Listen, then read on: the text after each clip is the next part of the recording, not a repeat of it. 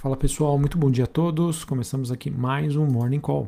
Nesta sexta-feira, dia 25 de fevereiro, eu sou Felipe Vilegas, estrategista de ações da Genial Investimentos. Bom pessoal, nesta manhã nós temos um dia é, sem uma direção clara para os ativos de risco, algumas bolsas subindo, outras caindo. É, mas o principal acho que comentário que eu queria trazer aqui para vocês é que estamos convivendo em um ambiente de grande volatilidade. E isso foi, ficou muito perceptível na reação dos ativos ontem, que eh, chegaram a cair cerca de 2, 3, 4% no pior momento do dia. E em algumas bolsas aí a gente acabou tendo aí, por exemplo, fechamentos no positivo. Então, esse movimento acaba sendo fruto aí de uma percepção sobre essa questão entre Rússia e Ucrânia, que pode ser até um conflito um pouco mais curto, dado ao grande poderio bélico por parte da Rússia em relação à Ucrânia. A, a gente também acompanhou né, todas as reações do Ocidente na aplicação de sanções à Rússia, que por enquanto, né, até o momento, tem sido muito mais branda do que talvez uh, os, os, investidores estariam imaginando, e a questão também do movimento técnico com fluxos de rebalanceamento aí que acontecem na, na, nas carteiras de grandes gestores todo final de mês. Então, movimentos de volatilidade acentuada, eles sem sombra de dúvida, né, eles acabam não mostrando aí uma estabilização dos mercados e mostram aí uma certa situação de fragilidade técnica e dificuldade do mercado de grandes investidores, do pequeno investidor, de se posicionar frente ao cenário aí dos próximos meses. Essa é a grande dificuldade, então, para 2022. Passando rapidamente aqui sobre os principais ativos, nós tivemos na, na Ásia, Bolsa de Xangai na China subindo 0,63, Hong Kong caindo 0,59. Já a bolsa japonesa alta de quase 2%. Bolsas europeias, Londres, Paris, é, Frankfurt na Alemanha, altas né, de mais de 1% nesse momento. As bolsas europeias que também acabam recuperando é, a, sua, a, sua, movimentação, já que os mercados acabaram, quando fecharam ontem, no período da tarde, eles não conseguiram acompanhar esse movimento de recuperação que foi muito mais visto, né, muito mais evidente nas bolsas americanas e também aqui na bolsa brasileira. Futuros norte-americanos S&P, Dow Jones e Nasdaq com queda em torno de 0,5%. O VIX, que é aquele índice de volatilidade, ainda permanece no patamar acima dos 30 pontos. E lembrando, né, quando o VIX se encontra nessa região, é, S&P 500 pode oscilar 2% para cima ou para baixo sem nenhuma justificativa para que isso aconteça. E na verdade é o que vem acontecendo aí nos últimos dias. Em relação ao dólar, nós temos aí é, a moeda americana é, estável né, em relação aos principais pares globais, mas numa região aí mais forte, né, mais acima dos 97 pontos. Bitcoin tem um dia aí de recuperação, ele que volta a ser negociado acima dos 38 mil dólares, o que corresponde aí a uma alta de quase 10% em relação a esse mesmo período de ontem, né, que é quando o criptoativo aí chegou a atingir a região dos 35 mil dólares e a gente acaba tendo um dia aí um pouco mais neutro para as commodities. O petróleo WTI estável na região dos 93 dólares o barril, é, gás natural com queda de 2,5%, cobre subindo 0,26%, níquel caindo 0,5% e a gente acabou tendo também mais um dia negativo para o minério de ferro na China. A China que infelizmente aí também continua com uma, a dar sinais aí de fragilidade, né, em que as empresas do setor lá na China, né, o setor imobiliário, antes vistas aí como muito sólidas, come começaram aí já a apresentar novamente alguns problemas de liquidez, mostrando aqui que a situação na China ainda está bastante longe aí de ser totalmente equacionada. Bom, pessoal, em relação ao que a gente vem acompanhando sobre esse conflito né, entre Rússia e Ucrânia, durante essa madrugada, né, é, essa guerra acabou não tendo trégua, mesmo aí após os anúncios de sanções americanas sobre a economia russa. E as últimas notícias que nós tivemos é que as tropas é, de Putin estariam avançando aí sobre a capital Kiev é, por dois flancos e ficaria então é, bastante claro para o secretário norte-americano Anthony Blinken que a ambição da Rússia é sim tentar derrubar o governo da Ucrânia através da dominação né, da capital Kiev. Durante o, o dia de hoje, né, a expectativa de que líderes da OTAN se reúnam para discussão conjunta e com o objetivo também de traçar aí novas estratégias em relação a isso, e já as lideranças aí do Kremlin, sem dar detalhes, estariam ameaçando retaliação aos Estados Unidos pelas sanções decretadas. Esse conflito, né, que já, de acordo com especialistas, já parece ser o mais grave na Europa desde 1945, né, quando nós tivemos a Segunda Guerra Mundial. E as forças russas estão realizando aí ataques aéreos, é, estão capturando bases militares e avançando aí, obviamente, como eu trouxe para vocês anteriormente, em direção à capital.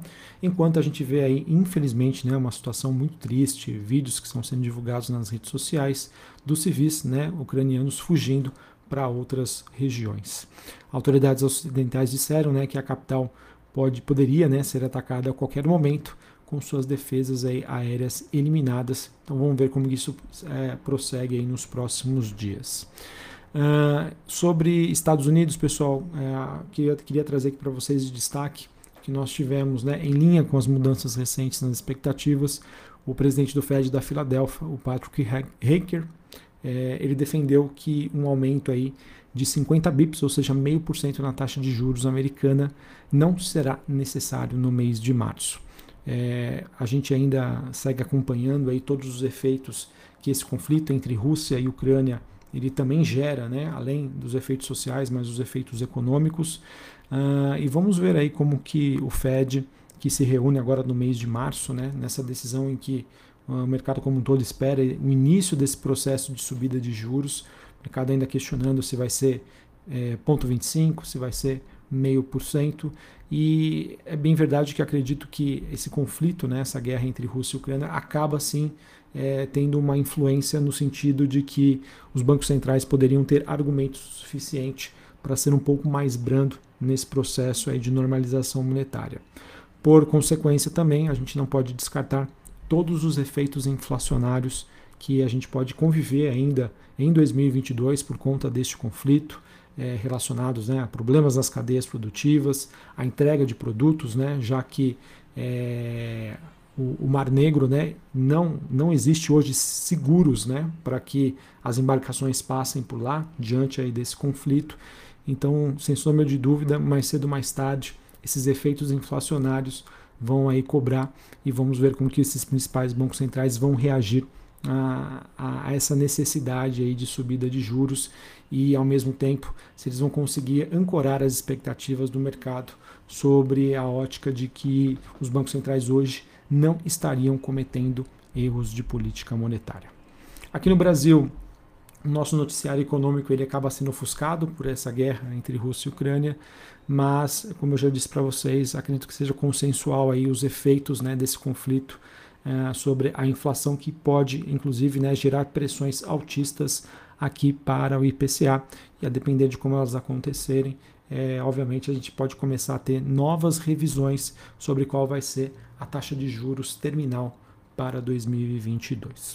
O mercado brasileiro, né, que segue por enquanto, né, por incrível que pareça, é muito resiliente, bastante resiliente apesar da queda de ontem, e isso obviamente acaba é, se justificando aí pelo fato de ainda sermos uma bolsa barata, uh, pelo fato aí de termos né, muitas empresas ligadas a commodities, o que acaba sendo um chamariz aí muito interessante para o investidor estrangeiro tá certo? A temporada de balanços continua. Na maioria, as empresas elas têm conseguido né, entregar é, resultados acima da média do que o mercado esperava e acho que está sendo importante para trazer um pouco mais de racionalidade para o mercado frente a um período de grande racionalidade que a gente teve uh, no, no segundo semestre de 2021. O fluxo de investidor estrangeiro continua para a Bolsa Brasileira, mas vai ser interessante a gente monitorar se nesses últimos dias houve ou não alguma saída de investidor estrangeiro, dado um aumento aí das tensões relacionadas a esse conflito entre Rússia e Ucrânia. Uh, que mais? Outro ponto que eu acho que é importante é comentar aqui com vocês. O mercado brasileiro, né, ele tem hoje, né, o, pregão de hoje normal, nessa sexta-feira, e por conta do feriado do carnaval, é, a gente só retorna, né, o mercado só retorna a partir da uma hora da tarde da próxima quarta-feira. E aí é uma indagação né, que eu não tenho resposta para isso, mas vai ser interessante a gente monitorar e observar. O investidor hoje posicionado, né, e, posicionado em bolsa brasileira, ele vai querer se arriscar ficar quatro dias sem pregão, quatro dias e meio, né, podemos dizer assim, em, em que nós teremos né, uma continuidade dos conflitos é, lá na Rússia, novidades em relação a esse tema, é, novidades que às vezes não estejam precificadas. Então, eu acho que é um ponto de atenção e de monitoramento que a gente deve acompanhar durante essa sexta-feira. Se não houver né, uma, uma movimentação muito fora do que a gente vem acompanhando nos mercados globais, mais um ponto positivo aí para a bolsa brasileira que está conseguindo, estaria conseguindo, obviamente, né, superar essas dificuldades, mesmo de um período tão longo em que não haveria negociação diante de um cenário global geopolítico, é, macroeconômico bastante turbulento e incerto. Tá bom? Então, acho que essa é a única questão que eu gostaria de trazer aqui para vocês e que eu acho que seria importante nós monitorarmos durante essa sexta-feira. Bom, sobre o noticiário corporativo, nós tivemos a Ambipar, empresa é, que trabalha nessa parte de ESG. É, ela adquiriu 100% das cotas da sociedade da Fox, que é uma empresa especializada na captação e comercialização de resíduos industriais e de materiais recicláveis. Então, notícia aí positiva para a Ambipar, o valor da transação não foi revelado. Uh, nós também tivemos é, a JHSF aprovando o pagamento de dividendos intermediários, 16 centavos por ação, e a Vale também, que divulgou seu resultado ontem, um resultado que foi avaliado como ligeiramente negativo, mas que também aproveitou aí para aprovar a distribuição de dividendos. Serão distribuídos aí R$ 3,70 por ação, pagamento que acontece no próximo dia 16 de março para os acionistas que estiverem posicionados em Vale no dia 8 de março. Uh, e por fim, a VEG ela acabou concluindo a aquisição de 100% do capital social da, da Bateu Produtos Elétricos. Ela é essa empresa que atua na produção de transformadores para instrumentos aí de média e alta tensão, situadas aí no município de Itajubá, Minas Gerais. Beleza? Bom, pessoal, acho que é isso que eu tinha para comentar com vocês. Antes aqui de nós encerrarmos o, o nosso Morning Call, eu queria comentar com vocês que na próxima semana né, eu vou estender o feriado do Carnaval. Então eu volto somente no dia 7 de março, beleza? Naturalmente a gente não ia ter pregão né, no dia 28, no 1 e no dia 2 com, com um pregão parcial, né, só na, na metade do dia. Então eu retorno no próximo dia 7 de março, segunda-feira. Um abraço a todos, uma ótima sexta-feira, um bom final de semana, um bom feriado.